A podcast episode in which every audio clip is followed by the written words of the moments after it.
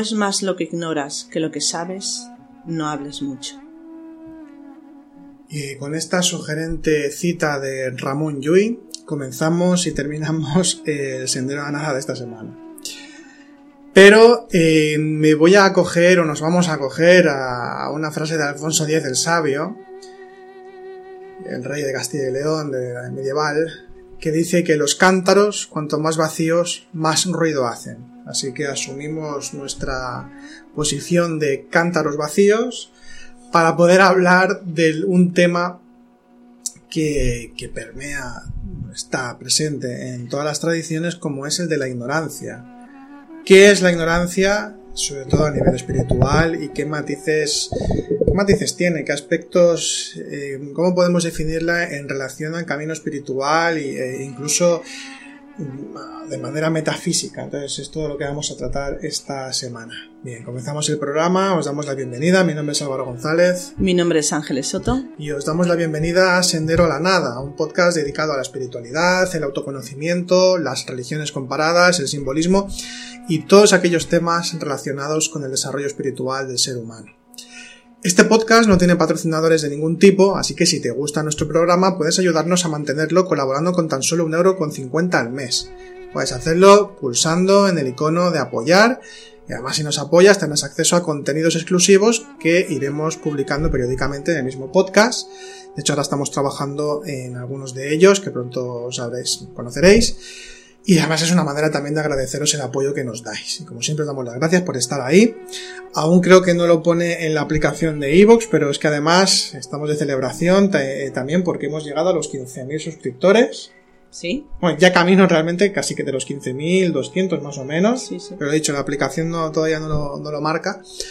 Pero eh, os queremos agradecer de corazón en estos ya camino de cuatro años. Son tres, tres años y medio ya los que llevamos con, con Sendero a la Nada. Os queremos agradecer el apoyo, la, cercanía, el, feedback que, que tenemos eh, con vosotros y bueno, todo lo que ha ido sucediendo a partir de la creación de, de este podcast, pues eh, solo, solo podemos sentir agradecimiento y expresarlo y bueno, qué ocasión mejor con estos 15.000 eh, o más ya de 15.000 suscriptores que tenemos en nuestro podcast. Así que muchísimas gracias. Y bueno, de hecho, eh, pronto tenemos ya el, el, podcast 150. Sí. Y además que ahí está presente el 15 dos veces, ¿no? Con el 150 y con el, con el 15.000. 15 suscriptores. Pues haremos un programa también un poquito más especial y contaremos también con Iván Blade para, para hablar de, del tema. O sea, de, del tema que vayamos a tratar, quiero decir. Sí. Y eh, bueno, pues eh, comenzamos con el podcast. Por cierto, recordad que también, también nos tenéis en el canal, canal Noesis en Telegram, que allí hacemos diferentes actividades, meditaciones en directo, club de lectura, charlas, hacemos diferentes actividades gratuitas donde podéis participar.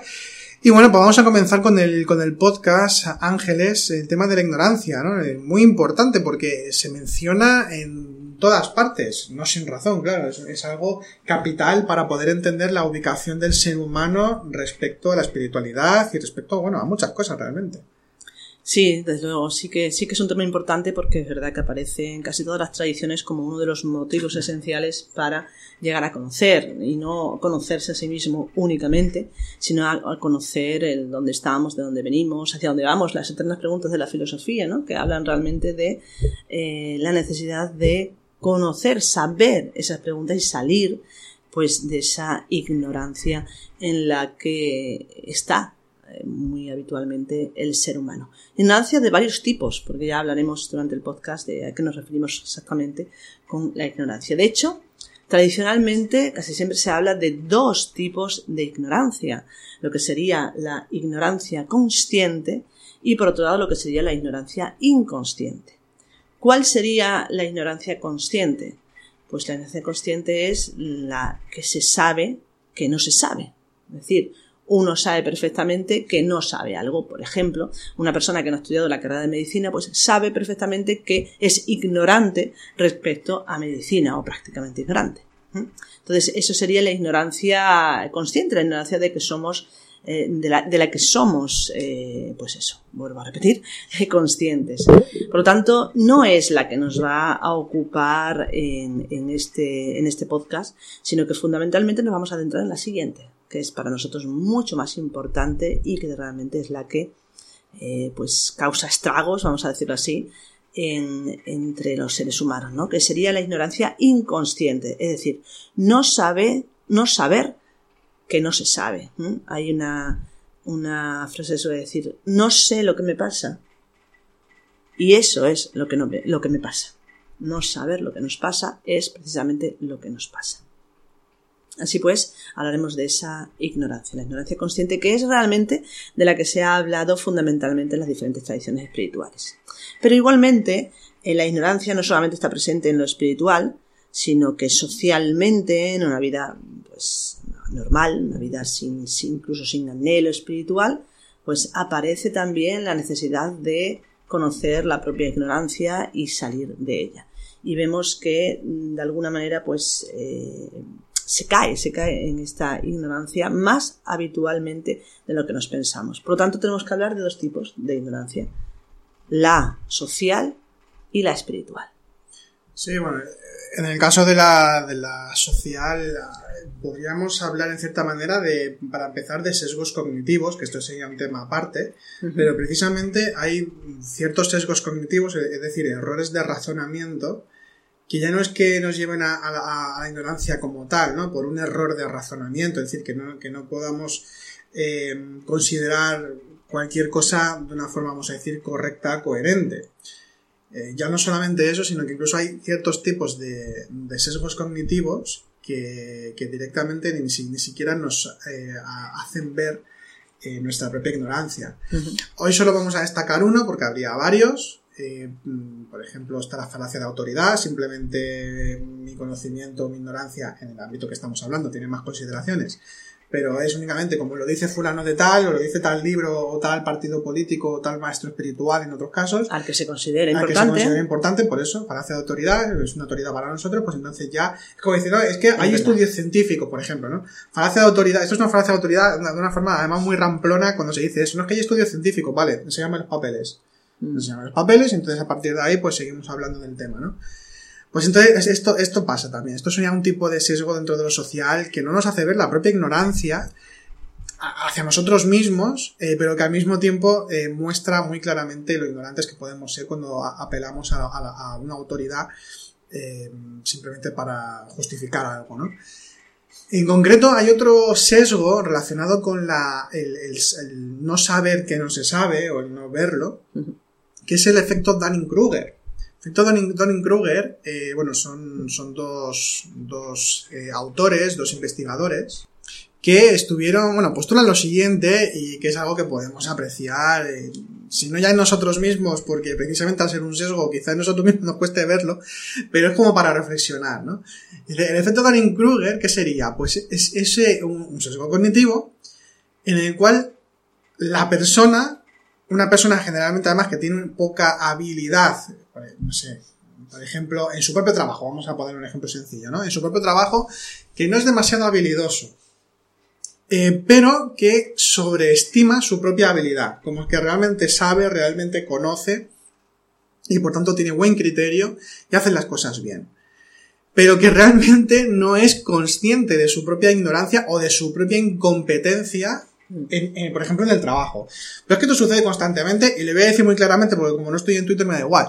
En Twitter es, el, es un campo, o sea, si lo, si lo analizamos sin, sin juzgar aquí de, bueno o malo, pero es un campo donde podemos apreciar muy claramente lo que es el efecto Dunning-Kruger.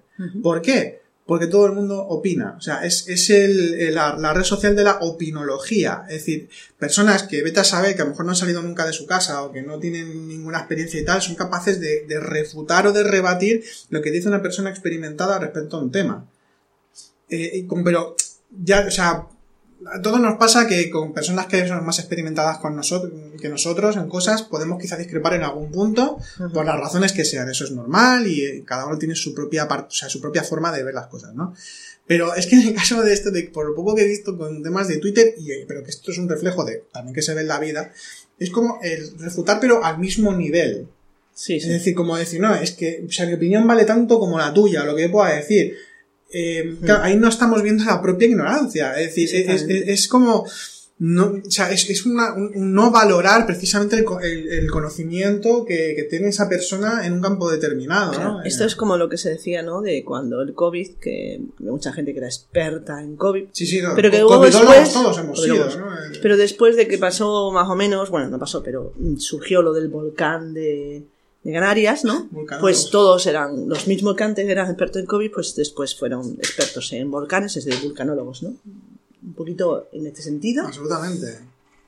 O sea, funciona, funciona de esta manera. O sea, sí, funciona de esta manera, porque claro, como uno no es, no es consciente de su propia ignorancia, y que quizá, porque vamos a hablar, claro, es decir, es que en la- hoy en día eh, eh, es como que vale más eh, el dar la propia opinión, Ahí está. ¿no? porque claro, como se puede ejercer la libertad, entre comillas, la libertad de expresión o libertad de opinión, Mm. entonces es como que ejerzamosla. No, habrá que escuchar también a los que saben y seguir haciéndolo. Sí, pero- Y no pasa nada. Pero claro, yo creo que el problema está precisamente en que todos podemos tener Voz. Eh, exactamente, todo el mundo podemos tener voz. Entonces, ¿qué sucede? Que, que de alguna manera, antiguamente, cuando solamente hablaban los que sí eran expertos, en principio, lógicamente, en principio, No, claro, claro. pues de alguna manera se escuchaba esas, esas opiniones, esa- esas, esas ideas, ¿no? Pero a partir de que todo el mundo puede opinar, parece como que la opinión en sí está adquiriendo rasgos de verdad, cuando realmente es una opinión. Exactamente. Y una opinión se puede basar, ¿en qué se basa una opinión? Pues se puede basar en cualquier cosa. Se puede basar incluso en tu propia fantasía. Claro. Entonces, la verdad es que entramos en una, en una, en una etapa, ¿no? A partir de todo, pues, las redes sociales y tal, donde, donde es difícil, ¿no? Es difícil realmente decidir qué opinión es la válida, qué opinión no es válida. ¿Por qué? Porque antes estaba claro. Estaba, en todo Claro. caso estaría a lo mejor el rasgo de autoridad, quizá más marcado, ¿no? Pero ahora es tremendo el tema de, de la opinión, que de alguna manera el tema de la opinión eh, perpetúa y legitima la ignorancia. Absolutamente. absolutamente. La ignorancia. Además, fíjate que, bueno, la imagen está, al menos, en- al menos en España, ¿no? La imagen está de, que a veces se dice de, bueno, pues a lo mejor está en, el- en un bar, ¿no? En una cafetería Mm. tomando algo. Esto de, como se dice aquí, lo de arreglar el mundo, el, el mundo en 10 minutos. Es decir, Sí. que, joder, que Mientras estás, ahí con- con- está- estás en un ambiente cerrado con tus amigos, amistad, ¿no? Amistades y tal, y te pones a comentar las cuatro noticias que has leído, entonces, ah, porque se tendría que hacer esto no sé qué. Pero que esto luego queda ahí como una conversación está. privada, de un poco de, incluso de desahogo y de, y de comentar un poquito, pues, la opinión propia, que hasta y uno sabe que es A opinión propia. nadie hace caso. Exactamente, que porque da igual, porque se sabe que no se va a solucionar nada por esa conversación, todo el mundo lo sabe de forma más o menos manifiesta, Hmm. luego cada uno sigue con su vida y no pasa nada. Pero es que ese tipo de conversación es lo que dices tú, se ha convertido en que de, de una opinión, se ha- se- claro, se ha convertido en algo que se expande por las redes sociales y se convierte en verdad. O se convierte en, for- en formas de verdad, pero que no están ponderadas ni, por el estudio, ni, ni, ni están. O sea, no el, estu- el estudio en, en diversos campos, pero me refiero por tener un poco más de criterio. Yo creo, de verdad, opinión absolutamente personal, pero yo creo que a la hora de hablar públicamente, al, como mínimo deberíamos tener la decencia de informarnos de lo que vamos a comentar. Es lo que yo opino en líneas generales, ¿no? No sé, creo yo. Que habrá que tener un poquito de, ya, ya de, de decoro, de elegancia eh, y de respeto hacia los demás que nos puedan estar leyendo y escuchando. Porque esto además también pasa, que según la trayectoria que uno lleva, como estoy hoy en día del tema de los influencers y toda esta cosa, Sí, sí. que hacen que, claro, que haya gente que, que piense como tú y que incluso llegue a hablar como tú y- y, que, y, que, y que- Entonces, hay que tener también un poco de responsabilidad respecto a esto, creo yo. Yo creo que ya, ya digo, por un mínimo, una mínima elegancia y mínimo respeto y solidaridad hacia los que te puedan estar siguiendo y escuchando. Pues sí. ¿no? Pero fíjate que, que, bueno, en relación a las redes sociales, que por cierto no es que estemos completamente en contra, ya que No, igualmente no, también las usamos, ¿no? Pero, pero sí. pero en realidad eh, parece como que la las redes sociales se han convertido en, en- en- en el lugar donde los cántaros hacen mucho ruido. Sí, los cántaros vacíos, como decía Alfonso. X el Sabio, cuando, donde los cántaros súper vacíos, pues hacen mucho ruido y llegan a todos lados. También hay que decir, por otro lado, que no representa al mundo real. O sea, Totalmente. porque luego muchas cosas de las que vamos a ver en redes sociales, luego a la hora de la verdad, es decir, en el mundo real, eh, la gente no se comporta de esa manera normalmente. Es decir, puede haber casos, pero cuando hay casos que se comportan igual que en redes sociales suelen ser noticias precisamente por eso, porque es algo como, como novedoso en este sentido, ¿no? Como que no es normal. Entonces, a ver, también es cierto que tenemos que hacer una distinción de una cosa a la otra. Lo que pasa es que, claro, también, como generalmente, que ahora también vamos a hablar un poquitín del tema, lo vemos luego en, en prensa se hacen eco para para tener el, click, clickbait le llaman, ¿no? Para tener el click fácil y, el sensacionalismo de siempre, pues es como que entonces ahí es como parece como si se mezclase, pero hay que recordar que la, que la prensa eh, también es eh, fantasía en este sentido, es un relato que también te cuentan. Y ahí entramos en el tema de la actualidad. Las noticias que aparecen en los medios de comunicación, que, que bueno, que de alguna manera también eh, potencian, potencian el, grado de ignorancia, pero no porque, porque lo que digan pueda estar mal o no, sino porque hay una cosa, que esto me acuerdo que lo decía el profesor, y es que, ¿qué es realmente historia? ¿Qué es realmente actualidad? ¿Mm? Entonces, estamos viendo, sobre todo, no sé, quizás porque me he fijado más, pero desde el COVID, es, o sea, van, van por fases. O sea, ahora está actualidad del COVID, todo el COVID. Y todas las demás noticias quedan en un segundo plano, no se habla para nada. De hecho, antes de, del COVID estaba la, la cuestión del calentamiento global y todo esto. Y ahora otra vez. Ahora vuelve otra vez, pero de alguna manera, ¿qué pasó? Pasa el COVID y ya no existe el calentamiento global. Me refiero a a nivel de mm, noticias, de, noticia, de actualidad, de que, es lo único que puedes ver en, los medios habituales de comunicación. ¿no? Luego pasa y aparece el tema del volcán y solamente el volcán. Luego pasa y aparece el tema de la guerra y todo es guerra. Luego, y así constantemente. Entonces, ¿Quién decide qué es actualidad y qué no es actualidad? Porque es como decir, ¿quién decide qué es realmente la historia? Cuando realmente la actualidad es algo que se vive en el instante cada persona. Y cada persona tiene su propia circunstancia, sus propias historias, y aunque participamos socialmente en algo, esa participación social, por ejemplo en el COVID, esa participación social en la guerra, en el volcán, etc., es mm, a un nivel diferente para cada persona. Dependiendo de lo cerca o lo lejos que te toque esa circunstancia. Es cierto que el COVID nos ha tocado a todos de una manera o de otra. Bueno, ha sido, sí, claro, en ese sentido ha sido brutal y global. Exacto. muy manifiesto, claro. Sí, el, volcán, eh, ¿vale? Ha sido importante, pero sobre todo ha sido importante para las personas que lo han vivido allí directamente. La guerra es importante porque nos está afectando a todos económicamente, pero unos lo vivirán de una manera y otros lo vivirán de otra, por lo tanto a unos afectan más, a otros afectan menos, por lo tanto, eso, esa idea que nos venden, como dices tú Álvaro, ¿no? que nos venden buscando el clickbait, ¿no? Sí. Es decir, la, la, mayor, el mayor sensacionalismo, pues roza lo que es también, eh, eh, pues, el, el, el, intentar eh, afectar emocionalmente de tal manera que eso resulte importante y de actualidad para todo el mundo. Y en ese sentido, pensamos que sabemos qué es lo que está pasando, cuando realmente el conocer las noticias o conocer la actualidad de lo que pasa en el mundo, incluso voy más allá, ya entrando incluso en la visión conspiranoica que existe, ¿no?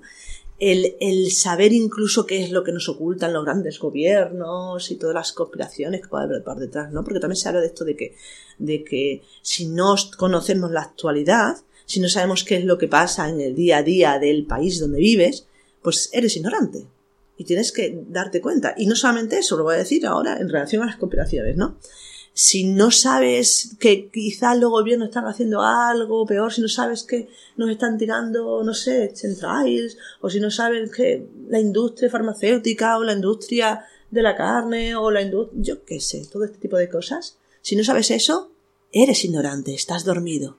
Y esto es uno de los grandes errores que vemos, sobre todo, sobre todo, a veces, en entorno pseudo espirituales o incluso espirituales donde a mí me llama muchísimo la atención donde pues eh, muchas personas que llevan años, años comprometidos con, con, un camino que en principio lo hacen de forma seria, luego son capaces de dar cabida con total eh, veracidad a cuestiones pseudocientíficas completamente.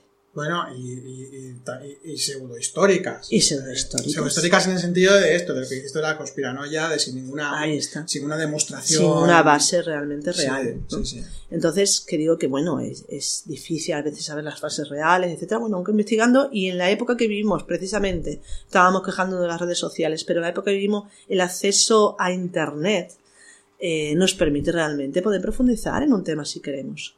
Sin necesidad de acudir a los grandes comunicadores, ¿no? sino buscando y buscando. ¿Por qué? Porque bueno, hay la suerte de que precisamente, de momento, en Internet se puede encontrar de todo y si sabemos buscar y tenemos un criterio, un mínimo discernimiento, podemos encontrar realmente información válida en todos los sentidos.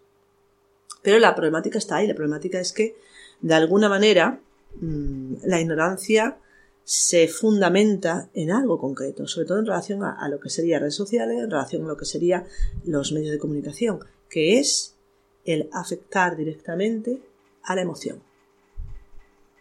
Si afectas, afectas a la emoción, la persona ya cree. De alguna manera hay como esto ya lo hemos hablado otras veces en relación con lo que es el trabajo interior y tal, ¿no?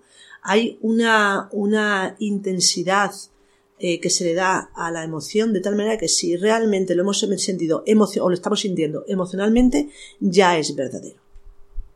Cuando muchas veces hablamos de que realmente dudamos de pensamientos de la misma manera que tenemos que dudar de las emociones, porque no dejan de ser una pequeña parte de nosotros y no nos hablan de la verdad absoluta, sino simplemente de una forma de experimentar la realidad, una forma de experimentar la vida que tiene más valor o menos valor y que puede confundirse y errarse tanto como un pensamiento.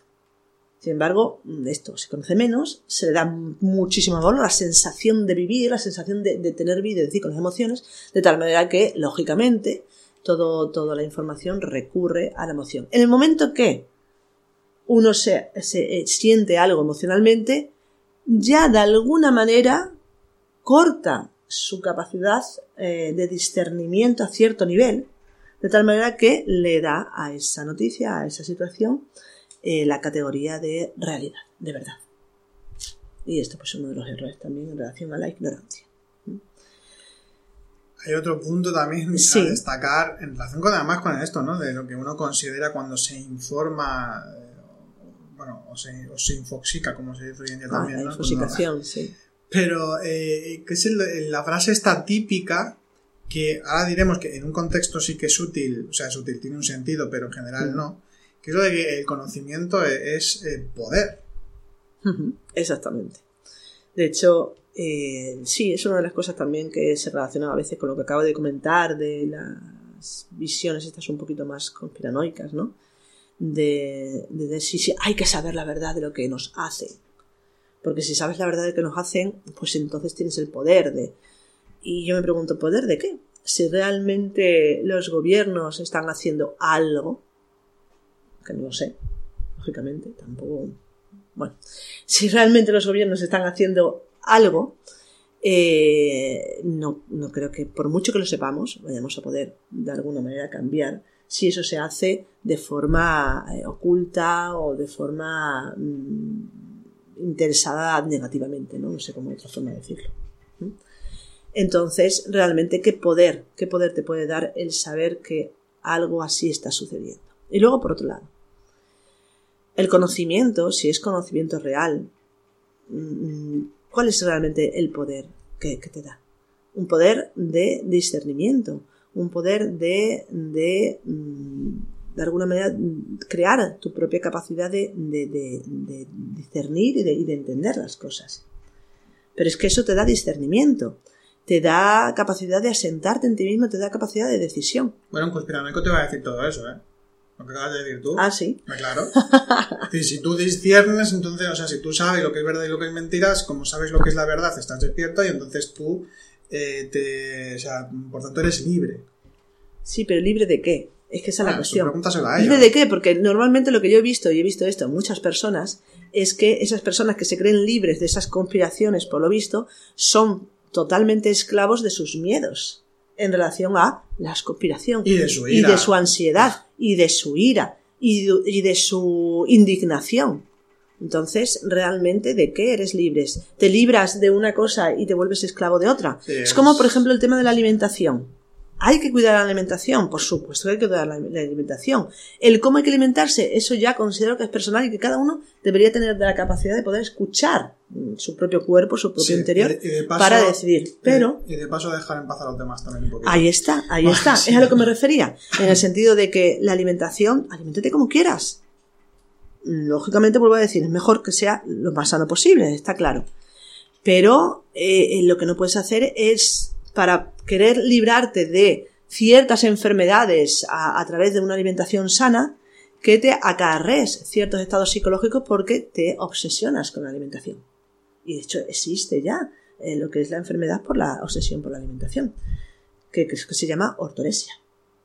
Sí. Entonces, ah, ¿qué- ¿de qué estamos hablando? Te libras de una cosa, pero te esclavizas de otra.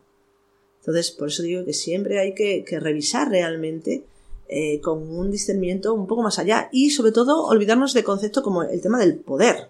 Claro, es que en todo caso, con todo lo que hemos comentado, es, o sea, esa frase únicamente es aplicable en lo de conocimiento es poder en el caso de que uno tenga poder, eh, ya de entrada. Es decir, por ejemplo, en, en inteligencia militar o en política, eh, en ciertos ámbitos donde que a partir de la información que, de la que uno dispone, siempre hablamos evidentemente en ese tipo de terrenos, eh, a partir de la información de la que se dispone, entonces se actúa en consecuencia para llegar a un objetivo determinado, porque tienes la potestad de poder elegir y de poder actuar y por tanto producir los cambios que uno quiera eh, y- o, también protegerse de la forma en que sea.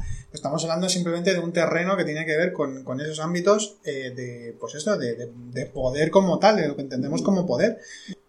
Lo que venimos a decir básicamente es que el- cuando se habla de cuestiones del poder y de conocimiento o de saber verdades o mentiras del mundo, es que se queda ahí, se queda en el ámbito del mundo. No quiere decir que uno pues eh, no se pueda o no indignar o que sea legítimo o ilegítimo o que uno tenga más capacidad de cambiar algo, ¿no? Como ciudadano. Es que eso en realidad no es el tema que, nos interesa personalmente ni que nos, ocu- que, que nos ocupa realmente. Queríamos sacar el tema porque, claro, cuando se habla de conocimiento, se habla de ignorancia y demás. eh, además, incluso hoy en día hay movimientos que, que tienen como esa línea de los que conocen o de los que saben o de los que despiertan o de los que no sé qué. Sí. Incluso se ha hecho manifiestamente como un movimiento. Eh, pero en líneas generales siempre sucede un poco eso, ¿no? Como esas cosas, o sea, todo lo que desconocimiento, informa, estar informado o incluso relacionado con el despertar, hay como una mezcolanza verdaderamente extraña, porque hay que decirlo, es verdaderamente extraña, y eh, que no nos interesa, si tenemos anhelo espiritual real, tampoco nos interesa tanto, porque Exactamente. mm, es que es una- un cambio de percepción. Uno, uno, por el hecho de que uno esté volcado en los asuntos del mundo, por legítimo que pueda ser intentar ayudar a otros, Mm. Eso no es eso conocimiento. no, no es conocimiento real, ni tampoco Ni es es, eh, despertar, ni muchísimo menos ya. Y ahí pasamos pues a la segunda parte el- Del podcast. podcast. Que es la que más nos interesa. La verdad es que sí. No, no te voy a engañar, hablar de todo este tema eh, me aburre un poco lo que hemos hablado en algunas cosas de, la, de esta Sí. primera parte. Sí, O sea, queríamos contextualizar y hacer la distinción clara, pero lo dicho, personalmente... Sí, tanto queríamos yo- hablar, lógicamente el tema es de la ignorancia, entonces queremos Claro. hablar de que esa ignorancia no solamente existe en el ámbito espiritual, sino que existe en todos los ámbitos. Pero sobre todo, sobre todo a nosotros nos interesa el ámbito, el ámbito espiritual. La ignorancia dentro de, ese, de esa búsqueda espiritual, porque además, además, como siempre decimos, el, la- el- la igno- el origen de todo tipo de ignorancia surge de esa ignorancia primaria en la que lamentablemente estamos eh, sumergidos como humanidad, ¿no? Lo que se nos dice, bueno, pues tradicionalmente la caída, eh, la dormidez de la conciencia, el olvido de nuestra realidad espiritual, la separación de, de lo, de lo divino. Mm, todo nos hablan de que realmente hemos olvidado quiénes somos, de dónde venimos, hacia dónde vamos, y esto realmente es lo que nos pasa. Y lamentablemente, lamentablemente, esa ignorancia mayor, la que, la que realmente hace daño, podemos decir así, ¿no? Es la ignorancia de no saber. Es decir, la ignorancia, no de no saber, perdón, sino la ignorancia de no saber que se ignora. La ignorancia de no saber que se ignora. Fijaos que, incluso fijaos es importante realmente esta ignorancia que aparece en todas las tradiciones espirituales como un punto importante, pero incluso en el budismo, cuando hablamos del budismo, es uno de los klesas, es decir, una de las raíces de la rueda del sansara, uno de los motores que hace que esa rueda del sansara se mueva constantemente y que mantenga a los seres humanos, según la visión del budismo, atrapados en esa eh, rueda de las incesantes encarnaciones, vida tras vida, sin liberarse realmente del sufrimiento, del dolor y de la muerte. Entonces, ¿de qué estamos hablando? Estamos hablando de esas tres raíces. Hay tres. Una es el apego o el deseo, otra es el enfado o la aversión y la tercera es la ignorancia. Y aunque, por lo que yo sé, en el budismo las ponen como comparables las tres, hemos de decir que realmente la que permite de alguna manera que las demás existan es la ignorancia. La ignorancia de no saber quiénes somos hace que vivamos una vida eh, completamente dual, mm, dividida en las otras dos. Toda nuestra vida se fundamenta en deseo o aversión. Es decir, constantemente nuestra vida es una búsqueda de placer, una búsqueda de aquello que queremos, aquello que deseamos, y por otro lado, una constante huida del dolor, una constante huida de aquello que no nos agrada, aquello que no nos gusta. Y esta, este placer, esta, esta, eh, esta búsqueda de placer, deseo, apego y esta eh, aversión o huida, enfado, se sostiene en la ignorancia, porque uno no sabe, se divide en esas dos realidades. Que por cierto, ya tenemos pues en, los, en el sendero, en dos podcasts, de uno dedicado al deseo y al apego y otro dedicado a la aversión o, la ira de alguna manera, ¿no? Y sin embargo nos faltaba el de la, el de la ignorancia, así que por eso decidimos de alguna manera pues hacer este podcast sobre esa otra clase. Aunque vuelvo a decir que la ignorancia tiene bastante más peso que estos dos, porque de alguna manera esto, eh, tanto el, el, apego o el deseo, ¿no? Como la aversión, el rechazo, son tendencias psicológicas que se verifican en nuestro día a día, en nuestra vida. Casi todos los estados psicológicos se verifican o desde el deseo o desde la aversión. Y de hecho, si nos fijamos un poquito en cada uno de nosotros, hacemos un poquito de introspección, vamos a darnos cuenta que en nuestra vida predomina más o una u otra. Hay personas en las que predomina más el, tema del deseo, del apego, y hay personas en las que predomina más el tema del rechazo, de la aversión, de, del, bueno, pues de, de huir de las ciertas cosas, ¿no? Pero aún así, todos los tenemos, y de hecho todos los estados psicológicos de los que hablamos habitualmente se manifiestan estas dos tendencias. Pero, por otro lado, está la ignorancia. La ignorancia podemos decir que es la madre de todos estos estados psicológicos. De hecho, muchas veces de todo nuestro estado en general. De hecho, muchas veces nosotros decimos que a nivel de los estados psicológicos, eh, que hablamos fundamentalmente de los siete principales que se han trabajado en el cristianismo, los que se han llamado los pecados capitales, que los llamamos defectos, eh, siempre decimos que el orgullo y la lujuria son padre y madre de todos los demás. Y así, eso en ese sentido lo consideramos. Pero claro, si ahondamos en la definición, sobre todo de orgullo, que es el origen de todos los demás, incluido también lujuria, ¿no?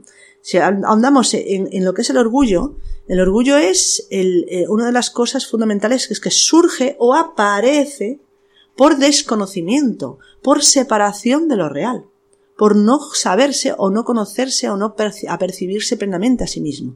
De tal manera que previa a la aparición del orgullo, que es cualquier concepto que uno tenga de sí mismo, bueno malo da igual, cualquier concepto que uno tenga de sí mismo es orgullo, el concepto sale ante la necesidad de sentir un vacío, dicho de manera, ante la visión de la propia ignorancia. Nos alejamos de lo real y a partir de ese alejamiento de lo real, de lo divino, de lo espiritual, como queramos llamarlo, de Dios, como queramos llamarlo, al alejarnos, nos sentimos vacíos. Ese vacío nos hace ignorar qué somos, de dónde venimos y lo que posteriormente surge es cualquier conceptuación sobre nosotros, sobre los demás, sobre la realidad.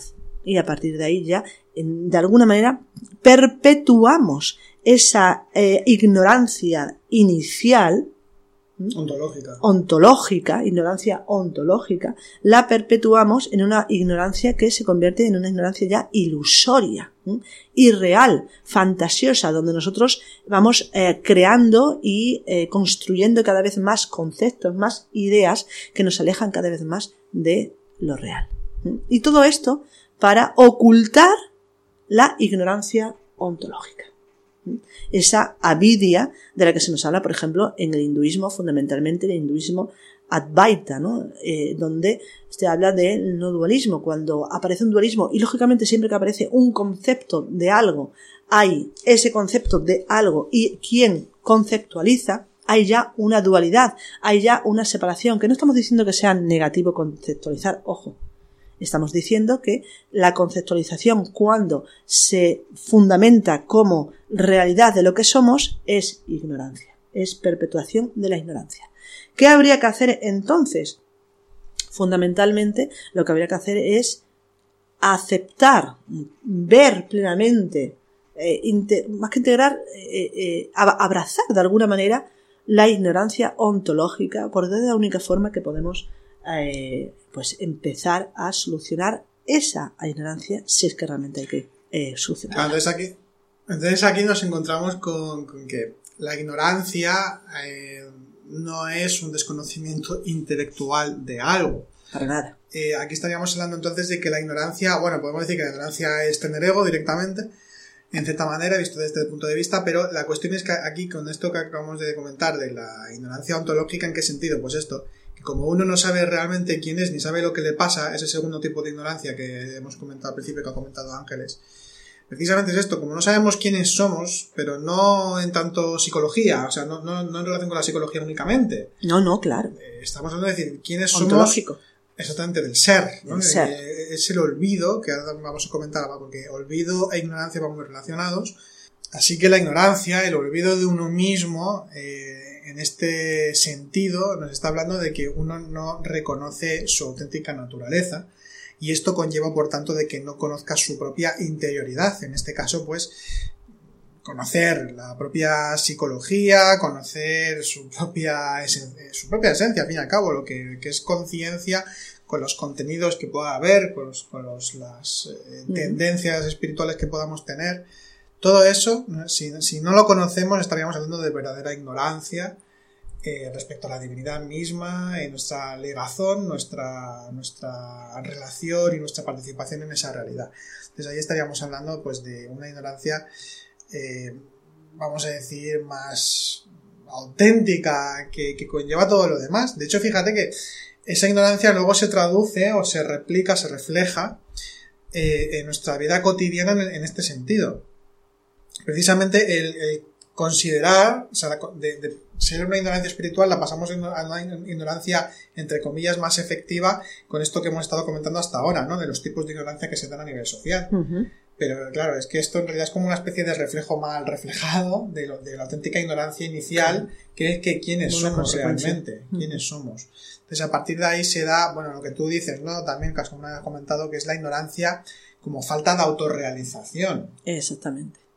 Esto se, se entiende incluso también en el budismo, ¿no? La ignorancia a la que se refieren en relación a ese del samsara es falta de autorización que implicaría pues falta de conocimiento de sí mismo. Es decir, la autorización implicaría en este sentido esa conexión consciente con el ser, con lo real, con lo divino. Si no hay esto, hay ignorancia. Sí.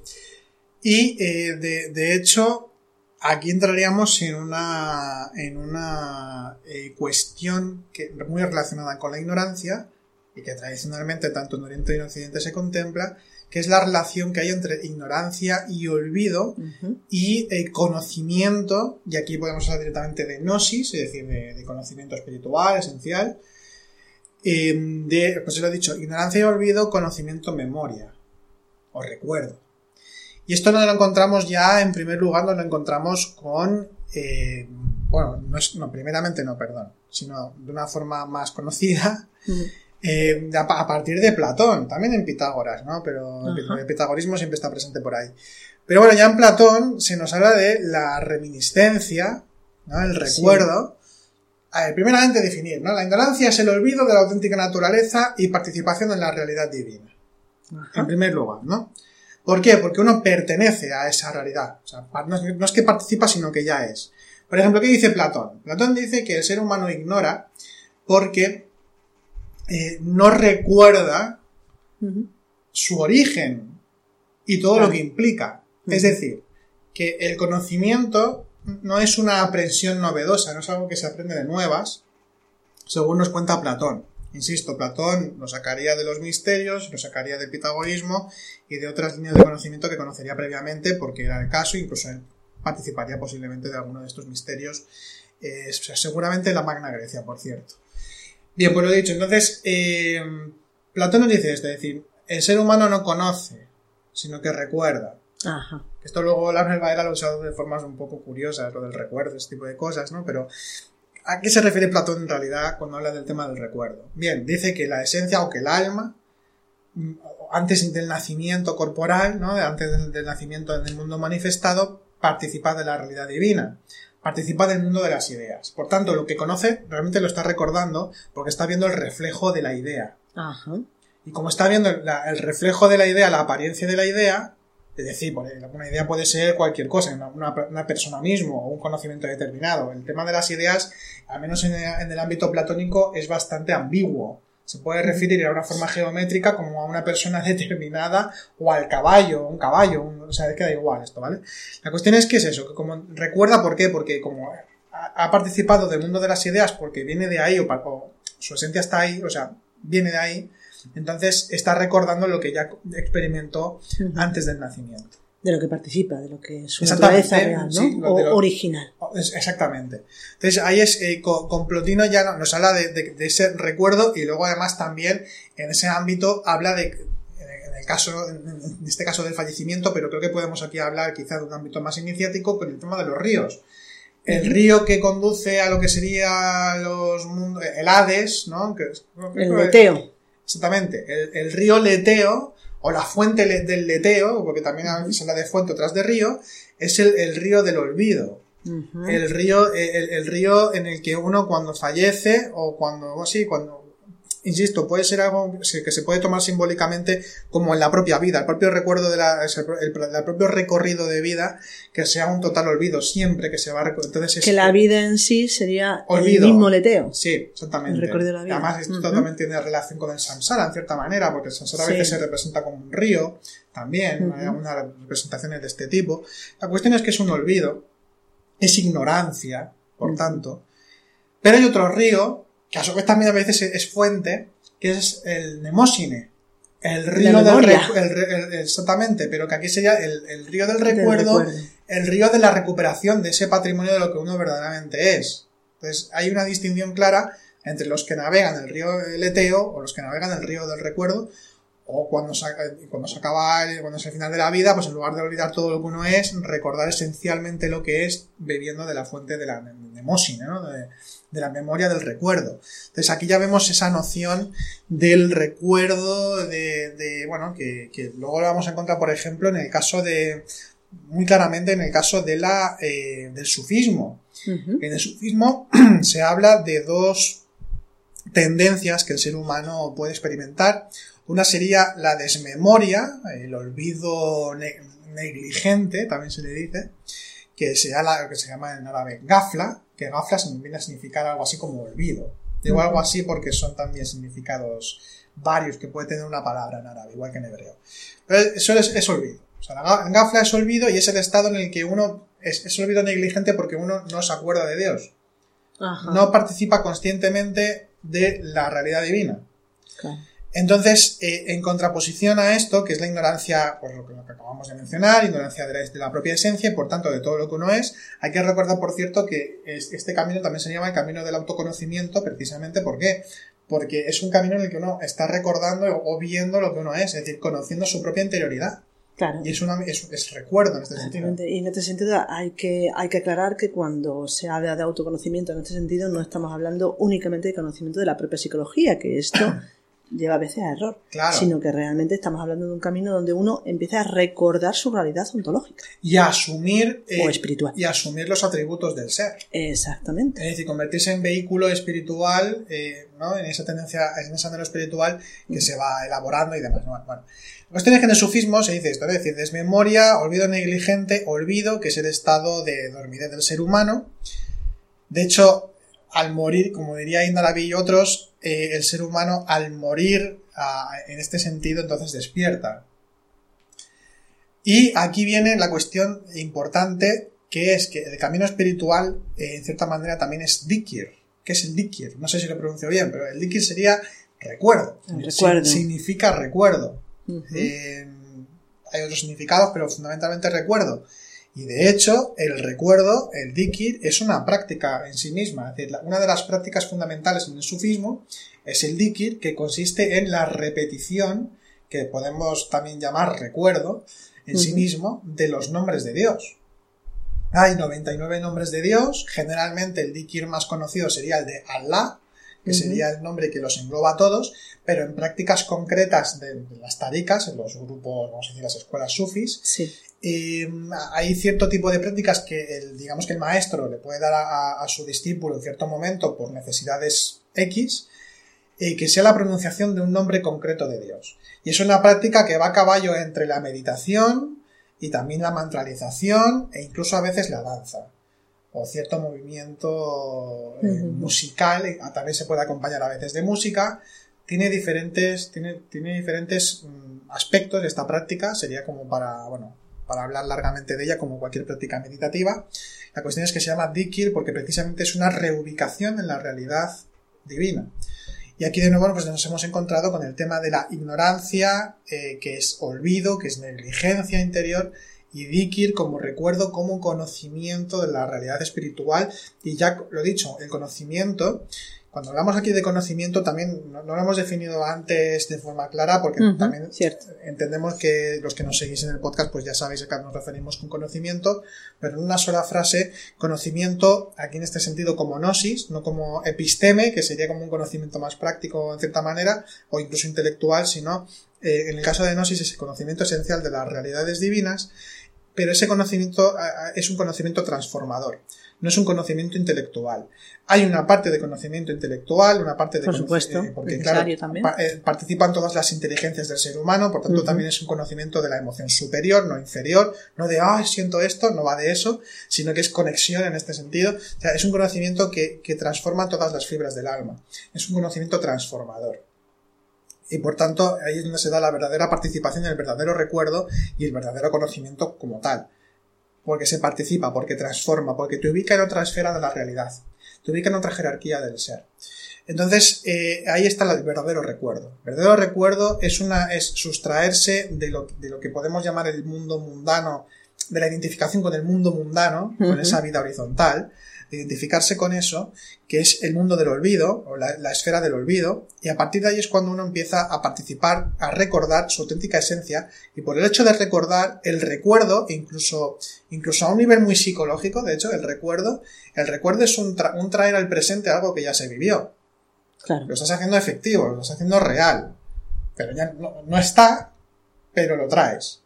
Claro, Es lo decir, haces lo- consciente. Exactamente, lo vives ahora. Lo estás viviendo ahora, eh, por tanto es una falacia en este sentido a nivel psicológico, como se refiere, por ejemplo, por recordar cosas que te dan miedo, cosas que te enfadan, cosas que tal. Esto es traer algo que es inexistente como tal, ya, pero lo estás haciendo presente porque lo vives. En la esfera de lo espiritual es exactamente la- el mismo principio. En el momento en el que hay recuerdo, estás ya presenciando la realidad espiritual La estás trayendo. Por ejemplo, cuando nosotros hicimos en su momento un podcast sobre la retrospección diaria y nosotros en nuestros cursos insistimos en que se haga, eh, uno de los motivos interesantes no es únicamente crear un mapeado, trazar un mapa de nuestra propia psicología para que podamos trabajarla y ver de forma realista cómo somos a nivel psicológico, sino también recordar aquellos momentos de inspiración, aquellos momentos de recuerdo de sí, Claro. Fíjate además, recuerdo de sí, que aquí lo utilizamos, recuerdo de sí, ¿por qué? Porque traes la presencia espiritual en este momento. Estás recordando tu auténtica esencia y por tanto la estás ubicando ahora. Pues viene a eso. Claro, quizás aquí el, el término a lo mejor confunde un poco es el tema de recordar, porque relacionamos el recordar con memoria únicamente, cuando realmente ese recordar de que estamos hablando, además de memoria, es eh, vivencia. El recuerdo sería vivencia, no memoria. Exactamente. De hecho, fíjate que además, eh, justamente también, porque, por ejemplo, en el Ceno, en otros, en otros sitios se habla más bien del olvido de sí, ¿no? Se habla del recuerdo de sí. ¿Y puede ser esto contradictorio? Pues no. Y me voy otra vez al sufismo, con, con permiso.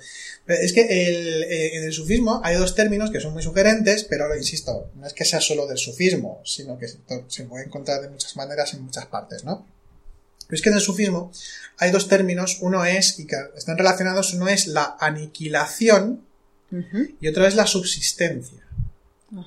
La aniquilación es la aniquilación del ego, de la propia mismidad, para que subsista aquello que somos, que es la conciencia, los términos que nosotros utilizamos. Seguro que si lo escuchase un sufi diría, bueno, eh", pero va por ahí, ¿vale? Entonces, eh, la, eh, la subsistencia de, la auténtica esencia espiritual que somos, entonces en esa aniquilación estaría ese olvido de sí, para que haya auténtico recuerdo de sí que nos, eh, nos, hace participar de forma directa esencialmente en lo que ya somos realmente, ¿no? Claro, pero esto aparece también como algo dual que, que, es el proceso, es decir, de, de, acercamiento ¿no? a, lo real.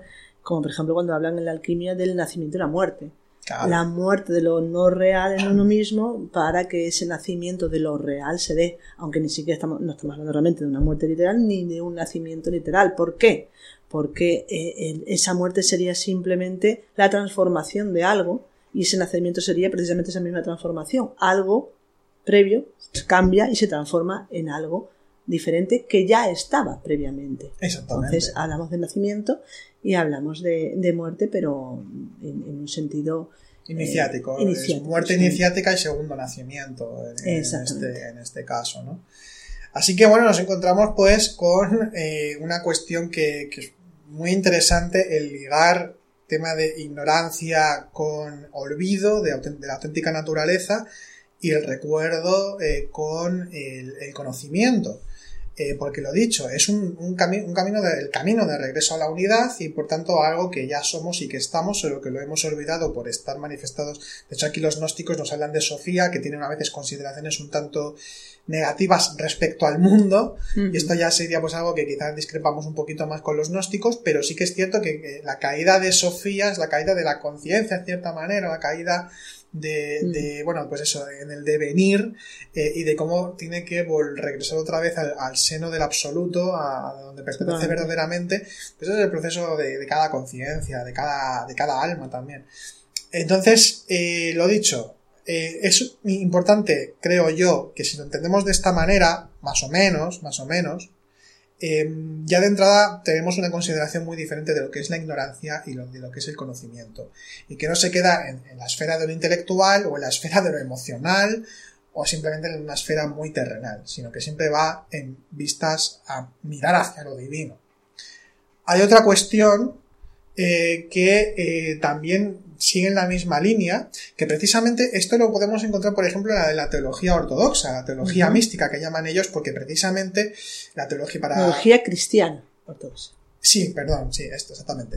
la, teología eh, cristiana eh, ortodoxa, eh, la teología mística, que es lo que ellos trabajan, y dicen que es teología mística porque es algo que se tiene que experimentar. No es únicamente una serie de tratados filosóficos para intentar entender a Dios y explicarlo de alguna manera, sino que el auténtico teólogo místico o el auténtico teólogo a secas para, para esta vertiente cristiana sería el que ha experimentado lo mismo que los apóstoles. O sea que un teólogo debe ser un místico y un místico debe ser un teólogo. Exactamente, ahí está. Y a una, a una ser y saber.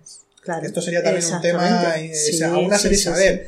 A raíz de su propia deificación o teosis, que los términos que ellos utilizan, es decir, a, raíz de asemejarse a, lo divino, recordar la semana pasada que hicimos un podcast sobre la semejanza, pues en, en Palmaz Loco lo que estoy diciendo ahora, pues a raíz de asemejarse a lo divino es, puede entonces explicar puede, eh, puede ahondar de una forma mucho más profunda en lo que son el, el, saber eh, de, esa misma realidad, es decir, a través de la experiencia y del, y del saber, ¿no? Esto es un tema que además podríamos en algún momento tocar en un podcast. Creo que sería interesante ahondar más en ello, en, ahondar ser y saber. es, es, un tema que tiene, tiene Pues sí. muchas, muchos, eh, muchos, muchas ramas, vaya. Bien, pues entonces, ¿qué dicen? Que en la teología mística dicen que se habla, para que nos ubiquemos un poco, generalmente, en todas las tradiciones se habla de lo apofático y de lo catafático. Dicho de otra manera, se habla de aquello de lo que no puede ser nombrado, es decir, que lo- de lo trascendente que es, vamos a hablar en términos cristianos ahora o en términos Mm. de las religiones del libro. Lo apofático sería lo que no Apof- se puede sería, hablar, ¿no? es decir, Dio- eh, Dios, trascendente que no Ujú. puede definirse, no puede nombrarse de ninguna manera. Eh, es- esto dicho, esto tradicionalmente está en todas partes. Y luego que, que la inmanencia, lo catafático, lo positivo, es decir, lo que, lo que eh, Dios se- manifiesta y está presente en todas partes. Y aquí a veces ha habido debates, no aquí en nosotros, sino en, en la tradición, tradicionalmente ha habido debates sobre si una cosa o la otra, pero la realidad es que son las dos. Son las dos porque es presente y no presente al mismo tiempo. A- Aquí eh, siempre nos encontramos con el encuentro de los opuestos. Entonces el encuentro de los opuestos nos habla de esa realidad precisamente, de lo eh, espiritual en tanto trascendente y, como, y, y que no, ¿no? Entonces, claro, en el caso de lo, de lo apofático, de lo trascendente, de lo que no puede definirse, se dice que precisamente para que uno pueda allegarse a la, a la realidad espiritual, tiene que entrar en un estado de agnosia, de desconocimiento. De desconocimiento. Es decir, para poder conocer a lo divino, tiene que conocerlo a través de lo que no es. Ujú. O sea, mejor dicho, a través de lo que es, pero sabiendo que lo que hay, lo que es, no es Dios. Y por tanto, tiene que ir desconociendo, es decir, en un proceso de, de construcción de sí mismo y de todas sus concepciones sobre lo divino, tiene Ahí que está. convertirse en un desconocedor para poder llegar al, a la verdad, a la- al verdadero Dios. Que de alguna manera eso sería un poco como borrarse poco a poco a sí mismo para integrarse a la totalidad, a la divinidad, ¿no? ¿sí? Vamos, un sendero hacia la nada. Eh, tal cual. Es que va de eso, va de eso realmente. O sea, se habla de eso. Sí, sí. Y además es un camino a la inversa, ¿no? Es un camino a la inversa porque, eh, Claro. además, esto es algo que tradicionalmente ya, ya se contempla, ya se dice, que el mundo manifestado es un reflejo de lo divino. Entonces, claro, eh, eh, ya de por sí es, es lo inverso, ¿no? El, el- Claro. el reflejo es lo inverso.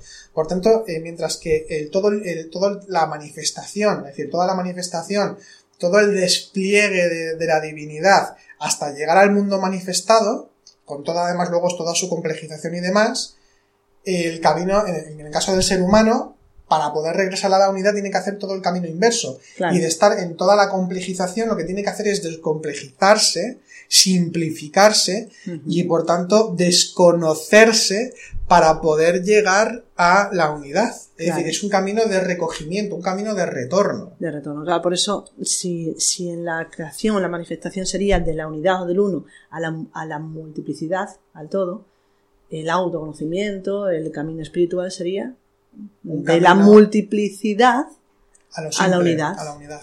por lo tanto, una mayor desaparición de toda esa pues multiplicidad, complejidad, etc. Y siempre se va a dar esa paradoja porque Siempre, al mismo tiempo, el- el- el- los mismos procesos por octavas que se van trabajando, hay un proceso de conocimiento. Pero la paradoja está en que luego va a ser para un proceso de desconocimiento. en Ahí está. sentido. Como siempre en este camino pues vivenciamos las paradojas porque lo espiritual aúna los opuestos en todos sus sentidos. Entonces, Sí. lógicamente, vamos a trabajar con todo, con, con los opuestos constantemente los contrarios constantemente. Exactamente. Y lo interesante de todo esto es que cuando lo vemos con una visión lo más abarcante posible, eh, no se niega ninguna cosa con la otra. No, no, al contrario. Pero vemos que es, es como lo necesario, Sí, es sí. lo que, lo que es realmente. Y es curioso, ¿no? Porque decimos, hay que estudiarse a sí mismo, hay que conocerse a sí mismo para después desconocerse. Y bueno, entonces la pregunta es, pero ¿y por qué no partimos ya desde de, desconocerse y punto? Mm, Porque lamentablemente no es posible, debido a que nos conocemos demasiado en un sentido, podemos decir, eh, ilusorio. Es decir, hay demasiada- demasiadas formas en nosotros en las que nos asentamos. Hay que desdibujar esas formas, pero para poder desdibujarlas es un trabajo científico. Es decir, primero tenemos que verlas. Claro. Y verlas implica conocerlas y a partir de ahí desmontarlas y a partir de ahí de dibujarse. Y, y, ser consciente en primer lugar de hacia dónde, hacia dónde va nuestra mirada. Ajá. Hay una analogía eh, o una interpretación, una hermenéutica que hace Plotino respecto al mito de Narciso. Ajá. Y es que Narciso, que se está mirando a sí mismo en el reflejo y se enamora de sí mismo, está apegado al mundo de las formas, al mundo de las apariencias, que es el mundo más manifestado, el mundo, el Sí. mundo de la complejidad, de la multiplicidad. Y entonces, eh, claro, como únicamente mira hacia el reflejo, no es, eh, y, y el reflejo Claro. no, no tiene contenido ontológico, Claro. no es realidad como tal, simplemente participa en todo caso de ella, entonces la mirada va hacia el reflejo, va hacia la identificación con el mundo y por tanto no va hacia, hacia lo alto, no va hacia lo divino. Pero esto es igual que el mito de la caverna de Platón, más o menos. Es igual, también va, va en la misma línea. Exactamente. Entonces, claro, es una cuestión también de ser consciente de la propia mirada y, claro, para poder desidentificarse de- del apego al mundo, o sea, de, de- de- desapegarse, perdón, del apego al mundo, desidentificarse con esa realidad, pero no con la realidad externa, sino con uno mismo, es decir, con lo que Sí. uno cree que es, porque además Na- Na- Exacto. Narciso, en este caso también, Narciso se está mirando hacia sí mismo. Eh, nos habla de lo macrocósmico o de lo amplio del mundo, de identificar con los valores del mundo, pero también de lo que es identificarse consigo mismo, identificarse con lo que uno cree que es y, perdurar Claro. enamorado, eh, deseoso de sí mismo. Exactamente, por lo tanto, casi que es mucho mejor o más completo el mito de Narciso que el de la caverna de Platón. Bueno, quizá ¿no? habría que entrar más en materia, pero Pues sí. porque también, o sea, tiene, tiene otras consideraciones. Bueno, no, pero es que habla de lo mismo, en cierta manera, tiene otras consideraciones en otros aspectos, pero los dos son, se pueden complementar muy bien. Y, y es esto, decir, vale, pues uno está pegado a todo eso, cree que es eso, cree que es la realidad, está enamorado de ella, está enamorado de sí mismo, y eh, por tanto tiene que desenamorarse, tiene que hacerse consciente de que está enamorado. Y aquí cuando eh, hablamos de ese enamoramiento de- a- o apego a, a- a sí mismo, estamos hablando de que uno tiene ego y que perdura y que, que quiere continuar Sí, y, y fijarse, o sea, quedarse fijado únicamente en, esa Claro. realidad psicológica. Y algo que puede suceder también en los ámbitos espirituales, ¿no? Muy fácilmente, precisamente por esta necesidad de ahondar en el conocimiento de nosotros, que sería ahondar en el conocimiento de lo que no somos. Y que en ese proceso de tan- tener que ahondar para distinguir claramente los aspectos, a veces se, se hace del autoconocimiento, del camino espiritual, una psicologización únicamente. Claro. Y por otro lado también hay otro peligro que es el peligro del narcisismo, precisamente del narcisismo Ah, exactamente, espiritual, ¿no? De tanto mirarse uno a sí mismo, incluso con el objetivo, ¿no? De alguna manera de conocerse a sí mismo, eh, pues uno s- se queda anclado mucho más en sí mismo. Y esto es fundamentalmente porque se pierde de vista la, la dimensión plenamente espiritual y la dimensión de necesidad de borrarse. Porque una de las cosas que a veces no se entienden bien en este camino es que creemos que primero tenemos que conocer todo lo que somos a nivel psicológico y luego ya pues experimentaremos una realidad consciente, más ontológica. Y aquí nos equivocamos. Porque el camino se da a la par. Conforme tú te vas trabajando o vas conociendo tus limitaciones internas y tus estados psicológicos, tus formas de pensar, sentir y actuar, a la par tienes que estar experimentándolo consciente. De hecho, incluso es previo, es decir, experimentarlo consciente debe ser siempre el, el fundamento de todo camino espiritual. Siempre el fundamento. Cuando decimos, por ejemplo, hablamos del recuerdo de sí, ¿no? Hablamos, la autoobservación es necesaria para conocer cómo pensamos, cómo sentimos y qué es lo que nos estorba para ser. Pero primero de eso tenemos que ser conscientes y experimentar la incapacidad de ser debido a la presencia de eso. Por lo tanto, primero tenemos que ser. Intentar ser. Ubicarnos en esas pequeñas porciones de lo que somos. Dicho de otra manera, mm, de lo que somos en el sentido espiritual. Experimentar lo espiritual, lo que se llama el recuerdo de sí. ¿no? Y cuando nosotros estamos experimentando eso, que es lo espiritual, nuestra realidad ontológica, entonces aparecen las diversas formas de pensamiento, de emoción que interrumpen esa experiencia. Y es ahí donde, desde el estado consciente, desde la conexión con lo espiritual, conceptuamos, vemos y entendemos lo psicológico. Que, vuelvo a decir, uno de los grandes errores es prescindir de este paso y ahí, Sí. ahí lo que hacemos es engordar el ego. Sí. Y de ahí al narcisismo espiritual hay solamente un paso. Tal cual, tal cual. Así que bueno, eh, recuerdo, conocimiento, ignorancia, olvido, todo va siempre hacia la cuestión espiritual. Y no sé si quieres comentar alguna cosa más, Ángeles, o si no vamos terminando. Pues nada más. Eh, mm, quizás eh, me gustaría darle un poquito la vuelta a, a la frase de Alfonso X el Sabio, Sí. de los cántaros cuanto más vacíos más ruido hacen, pues a ver si podemos quedarnos, mm, des- desechar de alguna manera el cántaro y por lo tanto desechar el ruido y quedarnos simplemente con el vacío. Pues sí. Muy bien, pues esperamos que os haya sido de utilidad este podcast para revisar un poco la cuestión de la ignorancia y del conocimiento eh, y de cómo enfocar, ¿no? Eso. Y sin más, eh, ah, perdona, vas a Sí, para acabar, sí, solamente recordaros que tenemos otro podcast que se llama eh, Bitácora de un Mirar, Ah, sí. que, que lleva Álvaro. Y bueno, por si os interesa también. nunca, me donde- acuerdo, sí, nunca, nunca te acuerdas de Gracias decirlo. por recordarlo porque nunca me acuerdo de, Nunca, de- de anunciarlo, de decir Entonces, nada. bueno, lo tenéis también en la misma plataforma, en iVoox, se llama Bitácora de un Mirar, Sí, y que no son exclusivos, es un podcast en abierto, es otro que podcast. lleva, ¿no? es otro podcast, sí, y que bueno, que trata temas pues también muy interesantes relacionados con la espiritualidad, pero también relacionados con temas un poquito a lo mejor más de trabajo, de estudio, Sí, de bueno, historia también. de historia, Sí, bueno, lo- sí, eh, es, es un podcast que, como aquí ya digamos que tenemos, vamos a decir, una línea editorial más o menos marcada, es más una- o menos. más o menos, más o menos, porque tampoco del todo. Pero bueno, eh, a veces hay algunos temas que consideramos que no son del todo como para eh, estar en Sendero a la Nada, Sí, eh, porque consideramos que puede ser más interesante para Sendero a la Nada otra cosa. Y entonces, pero lo que pasa es que, claro, uno va conociendo cosas, eh, se, se va estudiando, se va comprendiendo, se van leyendo libros y a lo mejor pues apetece una reseña, que también he hecho alguna. Entonces, pues ahí vuelco eso ahí, eh, que son cosas que Mm. se van dando in situ. Incluso, bueno, que por cierto, aprovecho para invitarte públicamente a un bitácora para que hablamos de algún tema. Ah, pues muchas gracias, lo tendré en cuenta. Sí. Sí, sí, algún día, algún día lo haremos. Seguro. no, pues eso, eh, pues sí, gracias por recordarlo, Ángeles, porque digo, de verdad que nunca me acuerdo de, de esto. De hecho, os vamos a dejar en este en la descripción el enlace al podcast de Bitácora de también, para que para los que queréis echar un vistazo. Bueno, pues nada, nada más. eh, os deseamos una buena semana y que, lo he Feliz dicho, y consciente semana. ahí está.